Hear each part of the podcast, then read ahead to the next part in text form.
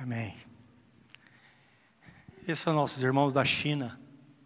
E provavelmente eles tenham recebido uma mala de Bíblias que foi contrabandeada.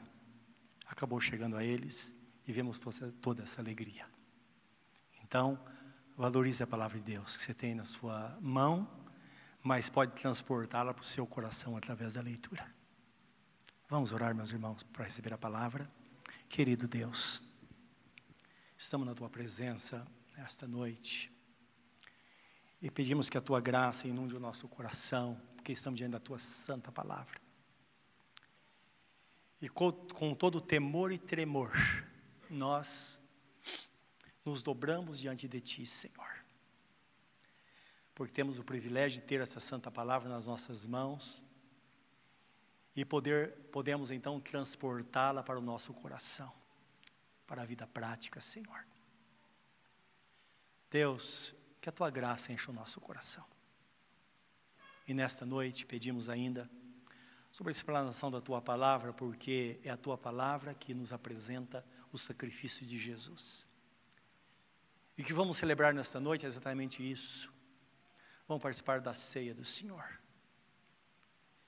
que é uma representação genuína do teu sacrifício, uma expressão do sofrimento e morte do Senhor, mas também uma expressão do triunfo, da ressurreição e ascensão do Senhor, e hoje está assentado nos céus à direita do Pai Todo-Poderoso, que um dia há de vir para julgar os vivos e os mortos.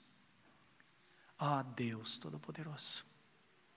Faz água no nosso coração nesta noite, Senhor. Torna-nos melhores para Ti. Para que possamos experimentar a excelência da Tua graça, do Teu poder. Aquilo que de fato está escrito, eu vim para que tenham vida e a tenham em abundância. Que assim seja em nós, na Tua igreja, para sempre. Em nome de Jesus. Amém, Senhor. Amém. Eu quero convidar você a abrir a Bíblia nesta hora, meus irmãos texto que vamos discorrer sobre ele está na primeira epístola de Paulo aos Coríntios, capítulo 11. Vamos, neste momento, é, a leitura da palavra.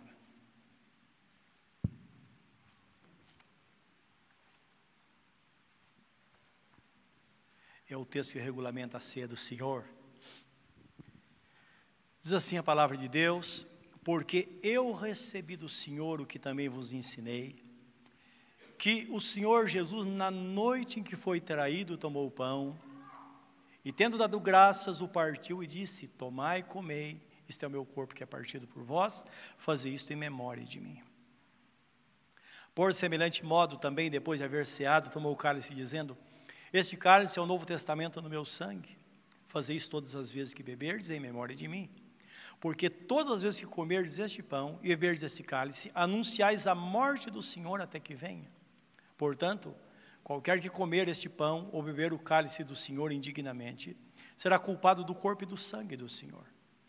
Examine-se, pois, o homem a si mesmo, e assim coma deste pão e beba deste cálice. Porque o que come e bebe indignamente, come e bebe para sua própria condenação, não discernindo o corpo do Senhor. Por causa disso, há entre vós muitos fracos e doentes e muitos que dormem. Porque se nós nos julgássemos a nós mesmos, não seríamos julgados. Mas quando somos julgados, somos disciplinados pelo Senhor para não sermos condenados com o mundo. Portanto, meus irmãos, quando os ajuntais para comer, esperai uns pelos outros. Mas se algum tiver fome, coma em casa, para que vos não ajunteis para a condenação. Quanto às demais coisas, ordená-las-ei quando for ter convosco, termina aqui o apóstolo São Paulo dizendo. Devemos viver em discernimento até a volta do Senhor. Porque para participar da ceia com discernimento, é necessário que vivamos com discernimento, não é verdade? E temos falado muitas vezes aqui, exatamente por causa da ceia do Senhor, que discernimento é ver as coisas do ponto de vista do outro. E neste caso aqui, nós estamos vendo do ponto de vista de Deus. Como é que Deus vê a igreja como o corpo de Cristo, o sacrifício de Jesus? E na ceia do Senhor precisamos ter esta visão, não é? Que a capacidade, meus irmãos, de distinguir, perceber a diferença entre duas coisas. Neste caso, o que representa o reino de Deus para nós, como é o reino de Deus, como ele funciona. E o reino deste mundo, o reino dos homens, conforme está escrito não é, na palavra. Então, esse discernimento entre o certo e o errado. Entre o joio e o trigo. Lembra que Jesus fala sobre isso? Entre coisas muito parecidas, muito semelhantes, porém diferentes. Depende do ponto de vista que nós vemos. Porque muitas coisas, do ponto de vista humano, está certo, politicamente correto. Mas dentro do ponto de vista de Deus está totalmente errado. E vice-versa. Então, é desta forma que o Espírito Santo ele dá vida à igreja. Para isso é necessário termos uma percepção espiritual, não é? Para vivermos em discernimento. E é interessante quando eu falo em percepção, percepção espiritual, nós, seria aquele sexto sentido que se fala, é você ver além. Nós passamos a vida às vezes na busca disso. Mas a palavra de Deus diz que Deus teve o cuidado de colocar isso dentro de cada crente. Quando a Bíblia Sagrada fala dos dons espirituais em Romanos em 1 Coríntios capítulo 12, diz que não devemos ser ignorantes em relação aos dons espirituais. E dentre os nove dons tem o dom de discernimento dos espíritos, que é exatamente a percepção que nos dá discernimento entre uma situação ou numa situação que três poderes poderão estar em ação, um deles. Pode ser uma situação em que o diabo está agindo e nós achamos que é algo natural. Ou então, alguma coisa que o homem está agindo e nós também achamos que Deus está fazendo. Ou outra coisa que Deus está fazendo e nós, às vezes, ignoramos, achamos que isso é humano. E algumas pessoas dizem até isso é do diabo. Então a percepção é ver além, é aquilo que o mundo não vê. A pessoa que não conhece a Deus também não consegue ver. O homem natural, ele não consegue ver.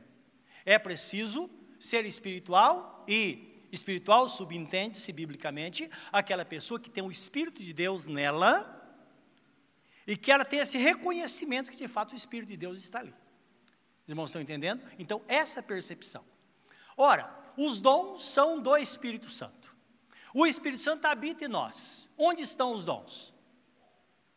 Então foi dentro deste conhecimento, dessa autoridade que o apóstolo Paulo escreveu aos Coríntios, ele fala assim: Eu louvo a Deus que vocês têm todos os dons.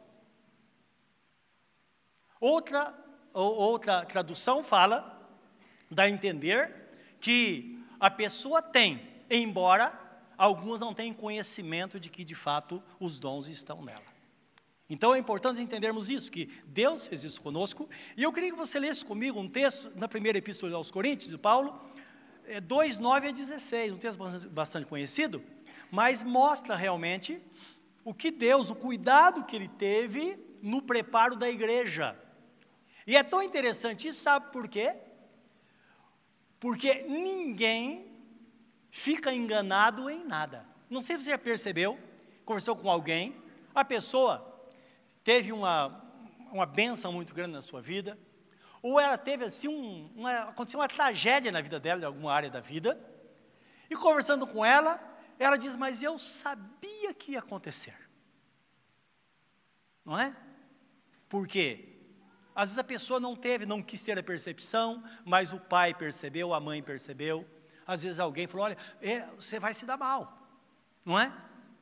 Ou então alguém diz: Não, olha, você vai se dar bem. Então, sempre devemos pensar: ninguém fica enganado, porque se o Espírito Santo está em nós, de alguma forma ele vai nos avisar. Então o texto fala assim, 2, 9 e 16. Mas como está escrito, as coisas que olho não viu, e ouvido não ouviu, e não subiram ao coração do homem, são as que Deus preparou para os que o amam mas Deus nulas revelou pelo seu Espírito. Porque o Espírito penetra todas as coisas, ainda as profundezas de Deus. Porque qual dos homens sabe as coisas do homem, senão o Espírito do homem que nele está? Assim também, ninguém sabe as coisas de Deus, senão o Espírito de Deus. Mas nós não recebemos o Espírito do mundo, mas o Espírito que provém de Deus para que pudéssemos conhecer o que, o que nos é dado gratuitamente por Deus, as quais também falamos, não com palavras de sabedoria humana, mas com as que o Espírito Santo ensina, comparando as coisas espirituais com as espirituais. Então aqui entra o discernimento. Ora, versículo 14. O homem natural não compreende as coisas do Espírito, do Espírito de Deus, porque lhes parece loucura, e não pode entendê-las porque elas se discernem espiritualmente. Mas o que é espiritual discerne bem tudo, e ele de ninguém é discernido. Porque quem conheceu a mente do Senhor para que possa instruí-lo? Mas nós temos a mente de Cristo. Amém? Ora, quando falamos a mente de Cristo, significa que o mesmo Espírito que conduziu Jesus aqui na terra, o Espírito Santo, ele habita em nós e ele age em nós e influencia também a nossa mente. Então percebe, meus irmãos, que de fato tudo o que precisamos está dentro de nós, para que nós possamos ter vida de discernimento na presença de Deus. Olha o que o apóstolo Paulo escreve à igreja de Filipos, né? aos filipenses. Ele fala assim, ele faz oração. E na oração ele diz assim, ele fala, esta é minha oração, que o vosso amor aumente mais e mais, em pleno conhecimento e toda percepção, para que possais discernir as coisas excelentes, para que sejais sinceros, inculpáveis até o dia de Cristo, cheios de todo fruto de cheio de, do fruto de justiça, o qual vem por meio de Jesus Cristo, para a glória e louvor de Deus. Está em Filipenses capítulo 1, de 9 a 11. Então perceba que é a oração dele. E quando ele ora, ele está dizendo: olha, a vontade de Deus é essa. A minha oração é que realmente vocês prestem atenção naquilo que Deus está fazendo para que vocês possam ter discernimento e ter a percepção para que vocês possam experimentar a excelência da vida na presença de Deus. Isto é, você pode ser melhor. Nós podemos ser melhores em tudo, não é verdade? Pode ser diferente. Ah, mas sabe o que é? Na minha família, as pessoas não levam muito a sério a palavra de Deus, mas você pode levar a sério. As pessoas não são fiéis, mas você pode ser fiel. Ah, tal filho é desobediente, mas você não precisa ser desobediente, você pode obedecer, conforme diz a Bíblia Sagrada. Então, tudo nós podemos fazer diferente. Né? Você pode ser um crente e dos bons. Dos bons. Gostaria de ser assim? Diz a pessoa que está ao seu lado, seja um crente dos bons, fala para ele. Essa é a vontade de Deus. Tem um texto que nós falamos muito sobre ele, livro de Provérbios, onde Deus, o Espírito Santo, de uma forma extraordinária, usa, usa Salomão, ele fala sobre a sabedoria. No capítulo 3 de Provérbios, é, a palavra nos mostra um caminho lógico e produtivo a toda aquela pessoa que deseja viver com discernimento para que possa experimentar essas coisas excelentes de Deus. Aquilo que Deus tem de melhor para nós, para que possamos então viver o que Jesus fala, não é? Eu vim para que tenham vida e vida em abundância. Então, quando nós entramos numa relação mais produtiva com Deus, as coisas começam a acontecer de forma diferente. Eu quero que você veja comigo esse texto em Provérbios 3, que nos dá uma direção, um caminho, um caminho maravilhoso que a Bíblia apresenta, com algumas, alguns mandamentos simples, porém aplicáveis. Simples, mas que funciona, porque nós aplicamos hoje e podemos, hoje mesmo, não é? ter, a, ter a, a resposta, o resultado da nossa vida. Provérbio 3. Então, do, do capítulo, versículo 5, 3, 5 até o 12. Diz assim a palavra: Confia no Senhor de todo o teu coração e não te estribes no teu próprio entendimento. Todos nós conhecemos muita coisa, mas nós bem sabemos que nós não sabemos nada quando se relaciona às coisas de Deus. Então nós precisamos confiar nele e saber que ele está certo. Versículo 6 diz: Reconhece-o em todos os teus caminhos, e ele endireitará as tuas veredas. Não seja sábio a teus próprios olhos, teme ao Senhor e aparta-te do mal. Isso será remédio para o teu umbigo e medula para os seus ossos, isto é, será saúde para o seu corpo. Versículo 9: Honra o Senhor com a tua fazenda e com as primícias de toda a tua renda, e se encherão os teus celeiros abundantemente, e transbordarão de vinho os teus lagares, ou mosto, que é o símbolo da alegria, no Velho Testamento.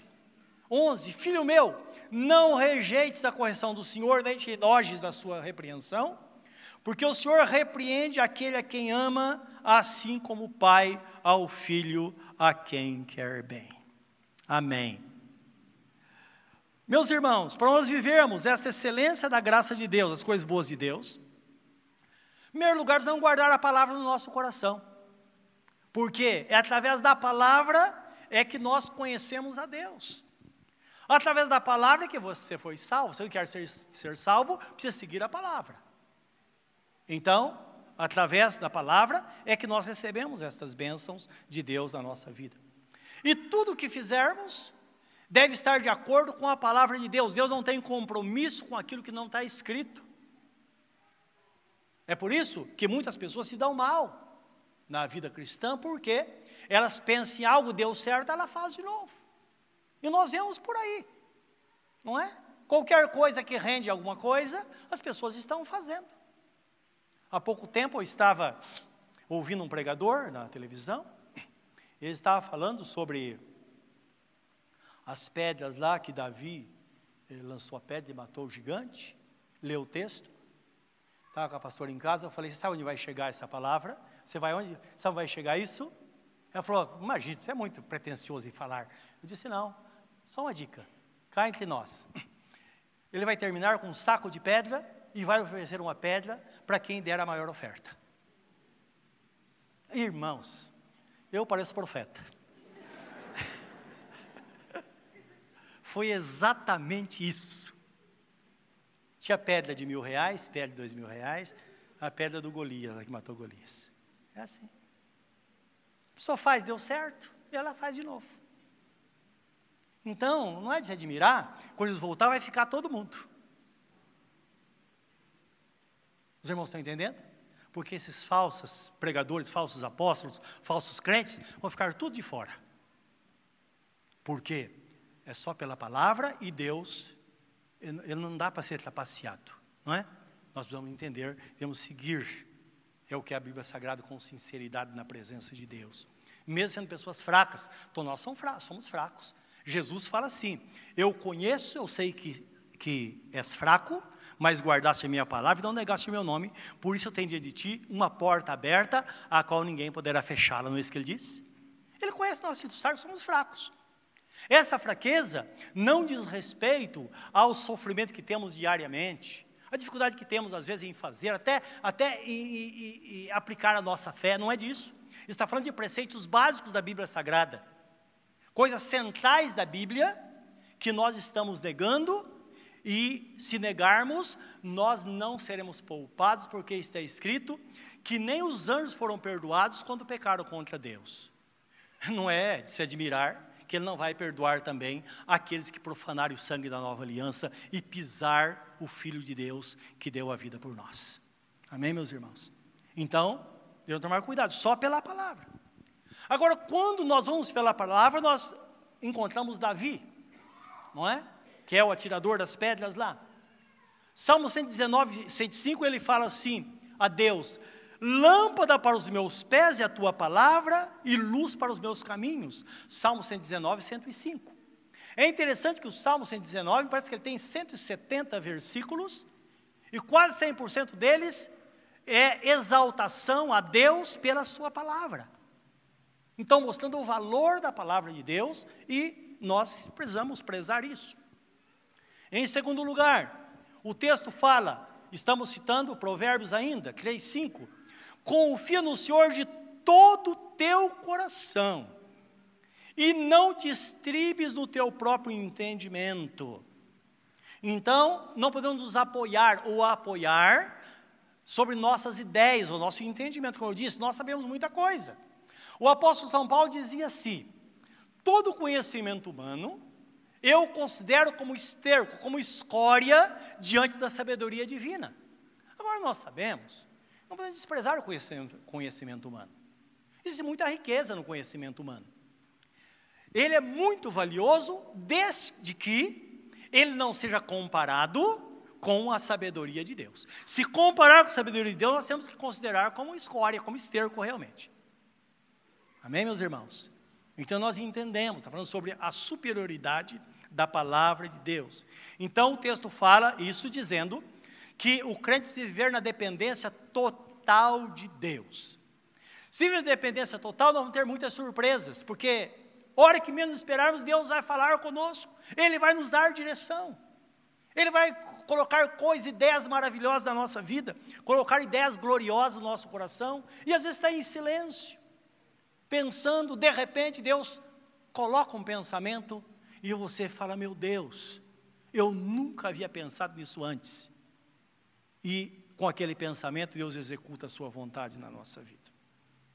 Versículo 6 fala: Reconhece-o em todos os teus caminhos, e ele endireitará as tuas veredas. Vereda é um caminho estreito. O caminho do crente é um caminho estreito, não é verdade? Só que não pode ser tortuoso. Então o texto fala: reconhece-o, reconhece Deus, reconhece Jesus, reconhece a presença dEle na nossa vida.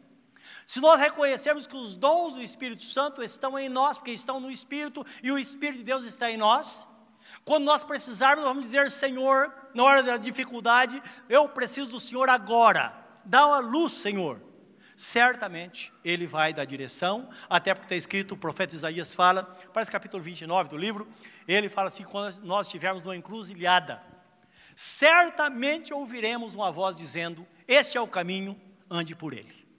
Então, mostrando de fato a direção de Deus que virá aos seus filhos, porque, claro, seria contra todo o desígnio de Deus, todo o pensamento de Deus, colocar o seu povo na terra e não dar direção a ele, depois do grande sacrifício de Jesus.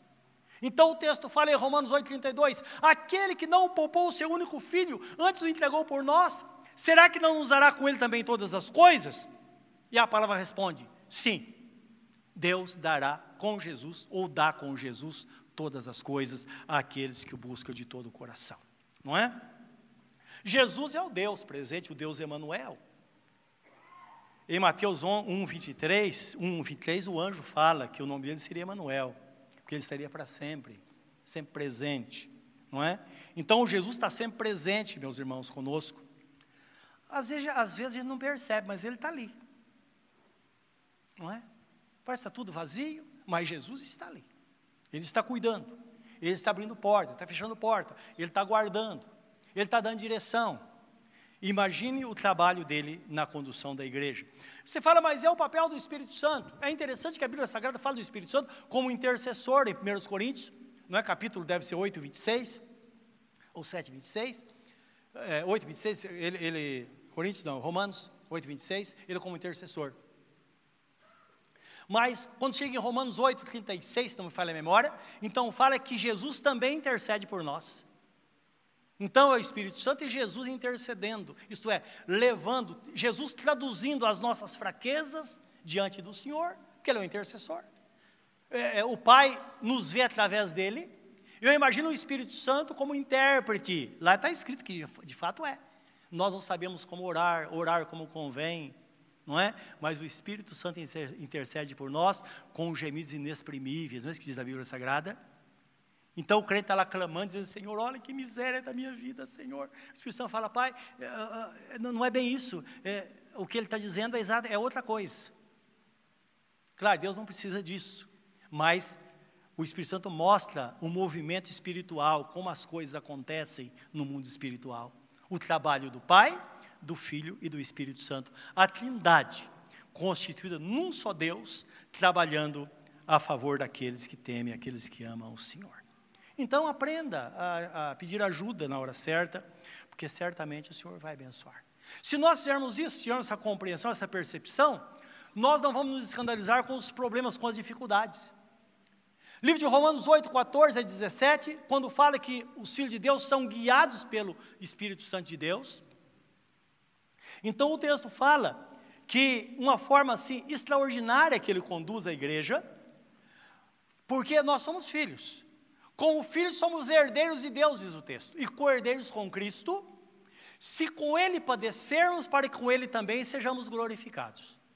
Então vemos lá, o Espírito Santo conduzindo a igreja, e está conduzindo por um caminho. Tem coisas boas e coisas ruins pelo caminho. Tudo coopera juntamente para o bem de quem se ama a Deus, não é isso? Da questão chamada segundo o seu propósito. Mas nós reclamamos, porque nós queremos viver somente uma vida boa. Nós esquecemos que Jesus Cristo disse: No mundo tereis aflições, mas tem de bom ânimo, porque eu venci o mundo. Então nós gozamos das bênçãos.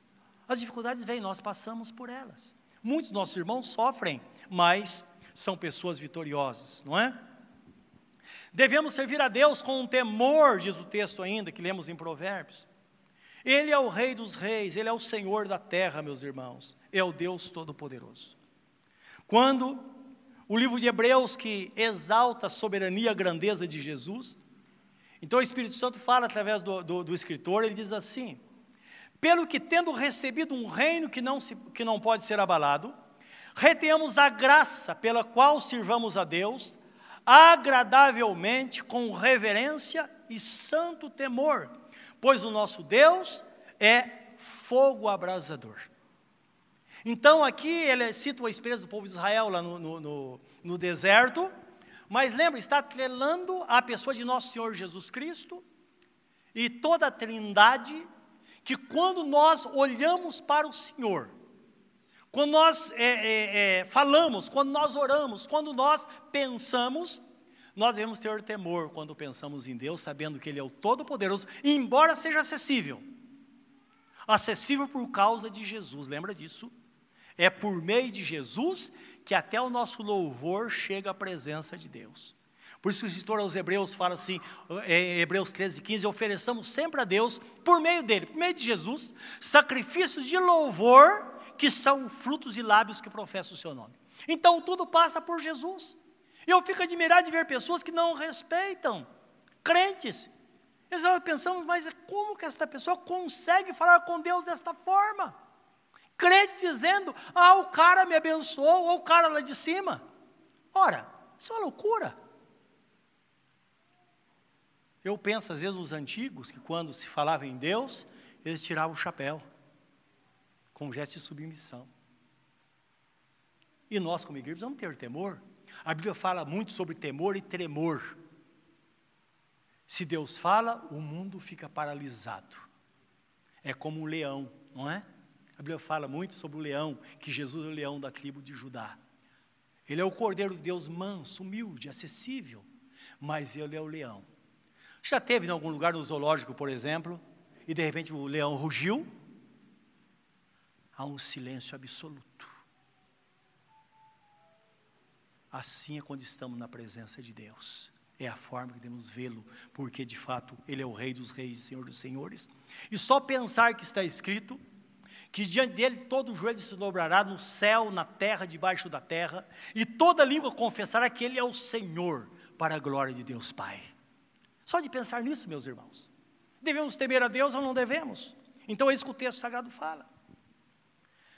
No texto que lemos ainda, no livro de Provérbios, diz assim: honra o Senhor com as primícias de toda a tua renda. Aqui fala sobre o senhorio de Jesus, ou do nosso Deus Todo-Poderoso, e hoje de Jesus em todas as nossas coisas, inclusive nas coisas espirituais. E para isso precisa ter discernimento. Porque se não tiver discernimento, nós não vamos entender. Se não tivermos discernimento, nós não vamos conseguir a lógica do que está escrito no livro de Malaquias, capítulo 13, versículo, versículo 10 a 12. E eu quero ler com vocês esse texto, que fala justamente sobre dependência. O texto fala sobre dízimo, não é? Todos nós crentes sabemos o que de fato significa, que diz respeito à nossa relação com Deus. Nós sabemos que está escrito na Bíblia Sagrada esses ensinamentos para que nós pensemos. Meus irmãos, nós entregamos nosso futuro, nossa vida espiritual a Deus. Jesus é a garantia da nossa eternidade. Uma pessoa pode até viver sem Jesus, mas eu quero ver esta pessoa morrer sem Jesus. Imagine só. Ele é o Senhor absoluto. Por que é que algumas pessoas têm grande dificuldade em submeter a Deus as coisas materiais? Então, para isso que vem o ensinamento da palavra de Deus. Entenda a relação pessoal com Deus. E quando ouve esta palavra, não pense que alguém quer tirar o seu dinheiro de forma alguma. Forma alguma. Nós dizimamos para o Senhor. E cada um faz o que quer da vida, não é verdade? A nossa fidelidade é a Deus. Uma coisa é certa: se porventura, conhecendo a Deus como nós conhecemos, se uma igreja decidir a não dizimar, Deus vai providenciar outros meios para sustentar a sua obra, e creiam, meios lícitos, lícitos estabelecidos por Ele, porque Ele é o Senhor de todas as coisas. Aquele que mandou o Pedro jogar o anzol e tirar um peixe, falou: Pedro, abre a boca do peixe, tira a moeda, e o valor dela vai dar para você pagar o seu imposto e aproveitando paga o meu também. E Pedro pegou a varinha, chegou lá, jogou no mar. Primeiro o peixe pegou, ele abriu a boca, estava lá a moeda.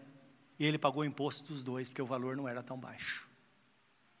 Ele pode fazer o que quer, o que ele quiser, não é verdade? Então, vocês entender, é o temor do coração. E nós bem sabemos que ele faz isso. E aqui, no Salmo, é, Malaquias 3,10 diz assim: Trazei a todos os dias na casa do tesouro para que haja mantimento na minha casa. E depois fazei prova de mim, diz o Senhor. O Senhor dos Exércitos, diz o Senhor dos Exércitos: se eu não vos abrir a janela dos céus, e não derramar sobre vós uma benção tal, que dela vos advenha maior abastança. E por vossa causa eu repreenderei o devorador, para que não vos consuma o fruto da terra, e a vide do campo não vos será estéril, diz o Senhor dos Exércitos. E todas as nações vos chamarão bem-aventurados, porque vós sereis uma terra deleitosa, diz o Senhor dos Exércitos. Ele, no 13 diante, fala: Vossas palavras foram duras para mim, falando das pessoas que reclamam, não é? Então, é uma lógica que só aquele que conhece a Deus, que tem discernimento, é que vai entender. Imagine Deus falando conosco: olha, faz o seguinte, você ganha tanto, 90% é seu, 10% é meu. Só que tem uma coisa, tem que ser a primícia. Porque se não for primeiro para Deus, a promessa deixa de ter valor sobre o resto. É quando nós colocamos diante de Deus a, a, primícia, primeiro para Deus, depois o resto. Aí Deus vai abençoar. E eu poderia contar para vocês muitos testemunhos, muitas é, experiências, né? Que Deus, do cuidado, da forma que Deus trabalha em nossas vidas. Mas de vez em quando eu conto a minha experiência. Que eu estava num tempo decisivo na minha vida, e precisava de dinheiro, e precisava de um emprego. E não podia ganhar pouco. E Deus me deu um emprego. Uma empresa tinha muitos funcionários. E só que tinha um detalhe. O meu salário era o maior da empresa. E tinha muitas pessoas que estavam acima de mim. E isso tornou um problema. E às vezes, quando eu recebia o pagamento, eu me assustava, porque nunca havia ganhado tanto dinheiro. E, de repente, eu percebi que tinha alguns problemas. Algumas pessoas que ganhavam menos começaram a se levantar contra e queriam me ver fora da empresa a todo custo. Eram pelo menos cinco delas. É? Descobri também que só o presidente dessa empresa estava ao meu lado, que ele decidiu me manter na empresa. Imagine só a corda bamba. É interessante porque às vezes Deus te dá uma grande bênção e depois vem uma tribulação. Lembra que a bênção, junto com ela às vezes vem tribulação? Isso para provar a nossa fé. E eu pensava, puxa vida, eu não posso perder esse emprego por nada. Só que como que, como eu vou me sustentar aqui? Eu pensava muito. Meus irmãos, ninguém é super santo, todos nós temos a mesma estrutura. É isso que a Bíblia Sagrada nos mostra. Todos nós somos ovelhas de Deus. E é claro, no reino de Deus só ovelha, não é verdade? Só ovelha vai entrar no céu. Então todos nós somos ovelhas, todos nós passamos por, por, por, dificuldade, por isso não temos nenhuma pretensão em mostrar que somos melhores. Por isso que o pastor Sandro falou: olha, eu não estou aguentando, mas estou muito cansado, preciso descansar. Sim, todos nós temos a mesma estrutura. Física e também espiritual. Às vezes temos mais experiência. Mas tem hora que a experiência parece que não vale muito. É por isso no reino de Deus, eu imagino alguém chegar lá e pensando, nossa, eu vou chegar lá, tem um, um, um trono para mim, porque eu fui um apóstolo aqui na terra. Chegar lá e vai levar um susto muito grande. Porque na verdade tem, tem 12 tronos com os 12 apóstolos do Cordeiro. Todo mundo vai falar, se você quiser, você tem que ser ovelha, tem que sentar lá. Os irmãos estão entendendo? Tudo está ocupado. Só entra ovelha no reino dos céus. Então isso causa um grande temor, mas os ensina. E eu aprendi muito rápido isso. Eu percebi a minha fraqueza, eu descobri um caminho, que eu precisava buscar a Deus. E todos os dias, meus irmãos, empresa a gente tinha muita mordomia, tinha duas horas de almoço, a pessoa fazia o que queria naquele momento, tinha um depósito, onde, eu me lembro que o professor estava cheio de caixas de papelão. E eu entrava naquele depósito, acho que ninguém conhecia aquele lugar. Eu pus uma caixa, minha Bíblia aberta, em Malaquias 3,10. Eu me ajoelhava e lia em voz alta, eu precisava ouvir. E quando eu lia, eu dizia: Senhor, lembra que eu tenho dizimado a Ti fielmente. Lembra que só o Senhor pode me sustentar neste lugar. Meus irmãos, eu precisava ler para mim eu não estava ali para lembrar Deus, não. Eu sabia que eu precisava ouvir, porque ouvindo isso me fortalecia. Por isso que está escrito: a fé vem pelo ouvir e ouvir a palavra de Deus. Então eu li em voz alta, porque eu precisava ouvir esta palavra todos os dias, todos os dias, todos os dias. Isso, irmãos, durou seis meses, esse tempo de oração. Seis meses depois, as coisas começaram a acontecer. Um a um foi desligado da empresa pessoas de cargos importantes. Primeiro foi o contador. Depois começaram os diretores, gerente e encarregado de departamento. Cinco deles foram despedidos dentro de um mês. Aquilo que eu não imaginava acontecia, era coisa assim. Às vezes acontecia uma discussão, desentendia, e o, eles tomavam a decisão. Depois tudo passou, eu sempre em silêncio. Uma pessoa que ficou, um dos, dos pessoa, pessoal da liderança da empresa, me convidou para almoçar, eu estava almoçando com ele. E nós conversando, ele falou: Você tem percebido o que está acontecendo na empresa? Eu falei: Tenho sim, mas eu estou vendo um movimento e tal. Pois é, ele começou a falar. Fulano, fulano, fulano foi foram desligados da empresa, cinco deles. E um deles era irmão do presidente da empresa. Nele foi poupado. Ele falou: Você sabia que nenhum deles gostava de você? Eu falei: Verdade. Claro que eu sabia, eu não ia abrir o jogo para ele, não é? Ia criar fofoca na empresa. Verdade que eles não gostavam? Puxa, que pena, né? Ele disse: Pois é. Ele disse: Eu sempre pensei, não mexa com crente. Porque minha mãe é crente e eu sei, se mexer com crente, a pessoa vai se dar mal. E foi o que aconteceu com eles. E eu pensei, louvado seja o nome do Senhor, porque Deus é fiel, fiel à sua palavra.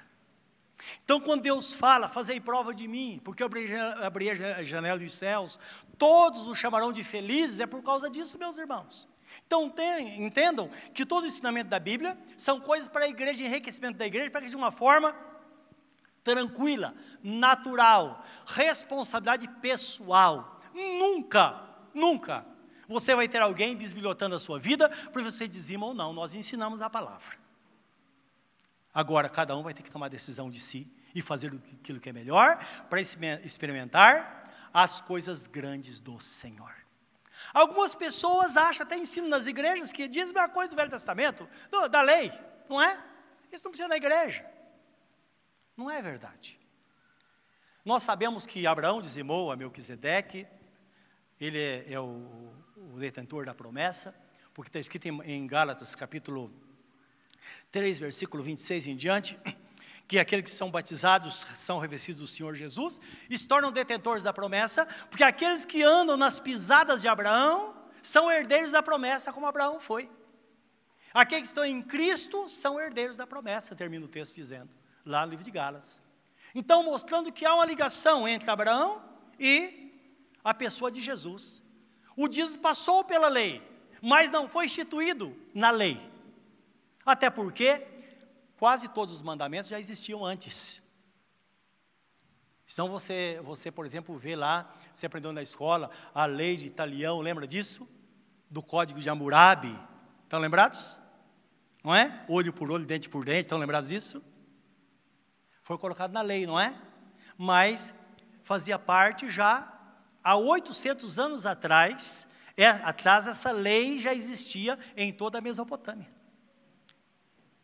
E por causa da, da, da tradição do povo local, então Deus colocou essa mesma lei entre os mandamentos.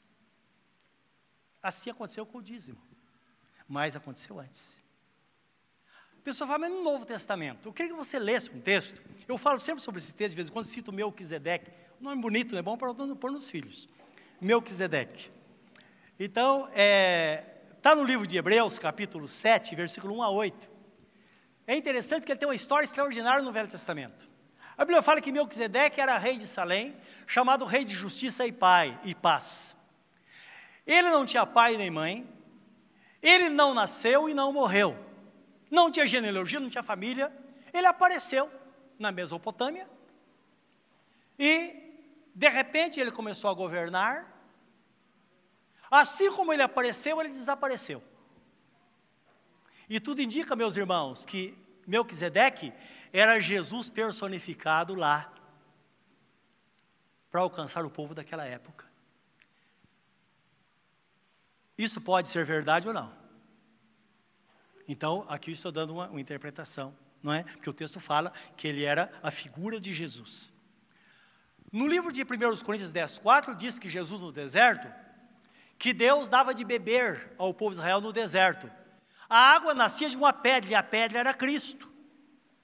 Então, literalmente, entre muitas pedras no deserto, o povo estava com sede, e o povo clamava a Deus, e Moisés falava: E agora, Senhor, o que eu faço? E Deus fala: Está vendo aquela pedra? Não era uma pedra qualquer. Vai, fere a pedra, e diz: Rocha, dá água ao meu povo, e vai jorrar água. E Moisés fez isso. Depois que feriu uma vez, outras vezes, Deus falava: Agora vai e fala a pedra. Então imagine o povo caminhando, de repente Jesus personificava numa pedra e dava água para o povo beber, saía água dele. Quem se transformou numa rocha não pode ser, ter se manifestado, personificado num homem no Velho Testamento? Pode, não pode. Toda vez que a Bíblia fala sobre o anjo do Senhor, não era um anjo qualquer. Era o único anjo que aceitava a adoração era Jesus personificado num anjo que visitava o povo de Israel no Velho Testamento. Então isso é maravilhoso. São coisas que estão na Bíblia Sagrada que às vezes nós deixamos passar. Então olha comigo o que está escrito no livro de Hebreus, capítulo 7, versículo 1. Só uma introdução para que você é, procure isso depois, tá?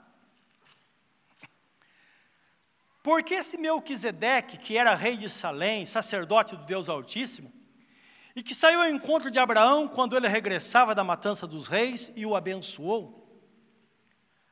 A quem também Abraão deu dízimo de tudo, e primeiramente é por interpretação rei de justiça, e depois também rei de Salém, que é rei de paz. Sem pai, sem mãe, sem genealogia, não tendo princípio de dias nem fim de vida, mas sendo feito semelhante ao Filho de Deus, permanece sacerdote para sempre. Considerai, pois, quão grande era este a quem até Abraão, até o patriarca Abraão, deu dízimo dos despojos. E os que dentre os filhos de Levi, está falando mais à frente, recebe o dízimo, tem ordem, de, segundo a lei, de tomar o dízimo do povo, isto é, de seus irmãos, ainda que tenham descendido de Abraão. Mas aquele cuja genealogia não é contada entre nós, tomou o dízimo de Abraão e abençoou o que tinha as promessas. Ora, sem contradição, sem contradição alguma, o menor é abençoado pelo maior. E aqui certamente tomam dízimo os homens que morrem. Ali, porém, aquele de quem se testifica que vive. Quem é que morreu? E ressuscitou para nunca mais morrer. Tem alguém além de Jesus? Não. Significa o quê? Que lá no Velho Testamento, assim como Melquisedeque recebeu o dízimo de Abraão, Jesus recebe dízimo dos descendentes de Abraão, herdeiros da promessa. E Deus permitiu ao povo de Israel que o dízimo fosse praticado no período da lei, onde os irmãos levavam o dízimo e entregavam aos sacerdotes para que fossem santificados. Então percebam, nós não estamos debaixo da lei, estamos debaixo da, debaixo da promessa, portanto, qualquer pessoa que fala é coisa do Velho Testamento, aqui está a palavra dizendo que não, Jesus está presente, e se você não dizimar do seu coração para o coração de Jesus, tenha certeza que não vai ter valor algum. Até porque tudo que não procede de fé é pecado, está escrito na Bíblia Sagrada.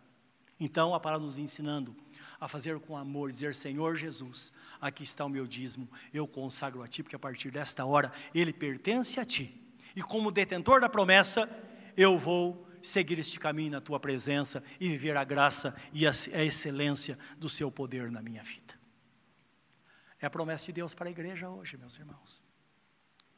No livro de Provérbios que nós lemos está escrito assim: que quando nós damos a primícia a Deus, se encherão os teus celeiros abundantemente, e transbordarão de vinho os teus lagares.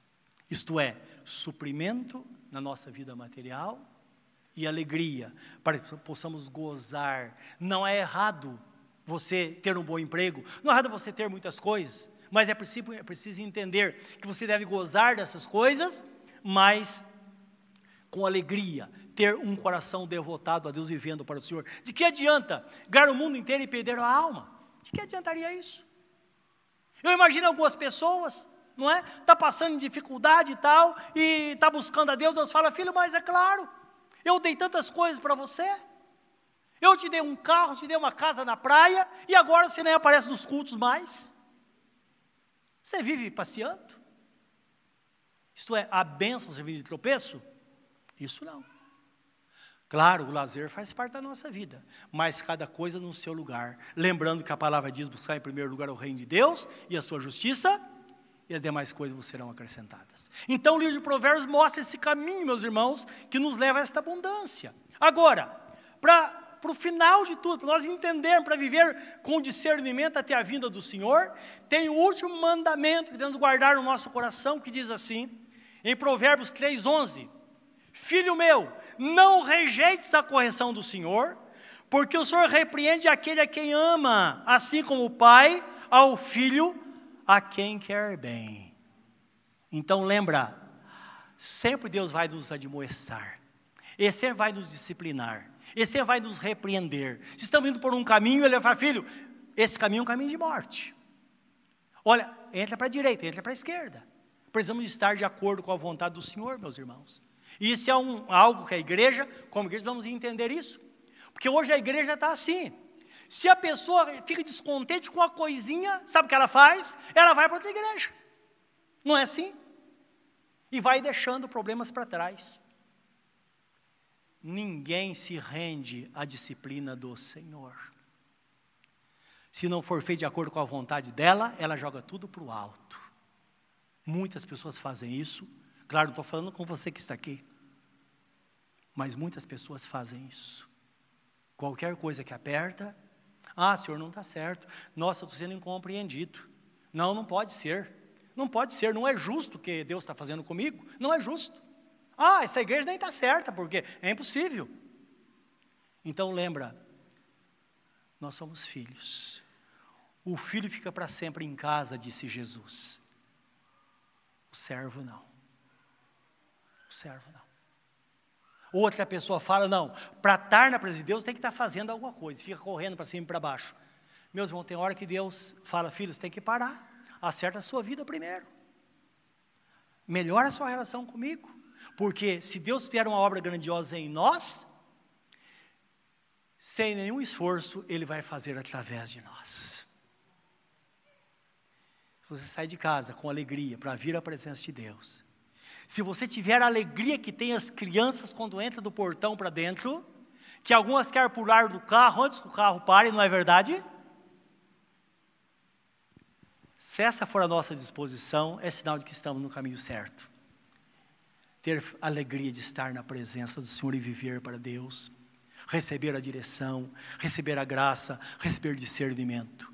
Desta forma, seremos sempre pessoas vitoriosas. Que Deus nos abençoe, que Deus nos ajude, para que possamos guardar esta palavra no mais profundo do nosso coração, colocá-la em prática, para que experimentemos a excelência da presença e do poder de Deus na nossa vida. Curva o seu semblante diante dele nesta hora. Vamos pensar nesta palavra, meus irmãos. Louvado seja Deus. Enquanto os irmãos se posicionam para a consagração da ceia, eu quero fazer um apelo a você nesta noite. Entrega a sua vida, entrega o seu caminho ao Senhor. Deixe Ele conduzir a sua vida. Ele tem algo melhor para você. Para isso aí no seu lugar, você tem consciência. Tome uma decisão diante do Senhor. Talvez você seja como o filho pródigo que está vivendo o pior momento da sua vida. De repente ele fala: Quer saber de uma coisa? Eu vou voltar para casa. Larga tudo. E eu vou dizer ao meu pai: Pai, eu pequei contra os céus e diante de ti. E ele pega o que ele possuía e correu para a casa do pai. E o resto da história você sabe. A recepção, a forma que o pai o recebeu de volta. Esta, esta parábola ilustra a relação de Deus conosco. Não ande longe do Senhor. Viva para Deus. Entrega o teu caminho ao Senhor. Volte para casa. Viva para o Senhor. E tenha certeza que tudo vai melhorar que o nosso Deus é um Deus poderoso, Ele é um Deus santo, Ele é um Deus grande. Ore agora e diga, Pai, eu quero. Senhor, toma conta da minha vida, Senhor. Eu quero confiar em Ti, eu quero temer o Teu nome. Eu quero viver na dependência do Senhor e comece a dedicar, comece a ler a palavra, comece a orar, comece a se envolver com as coisas de Deus, e certamente Deus fará coisas grandes na sua vida. Louvado seja Deus. Louvado seja o nome do Senhor, que assim seja, Pai, na vida desta pessoa nesta noite, no nome de Jesus.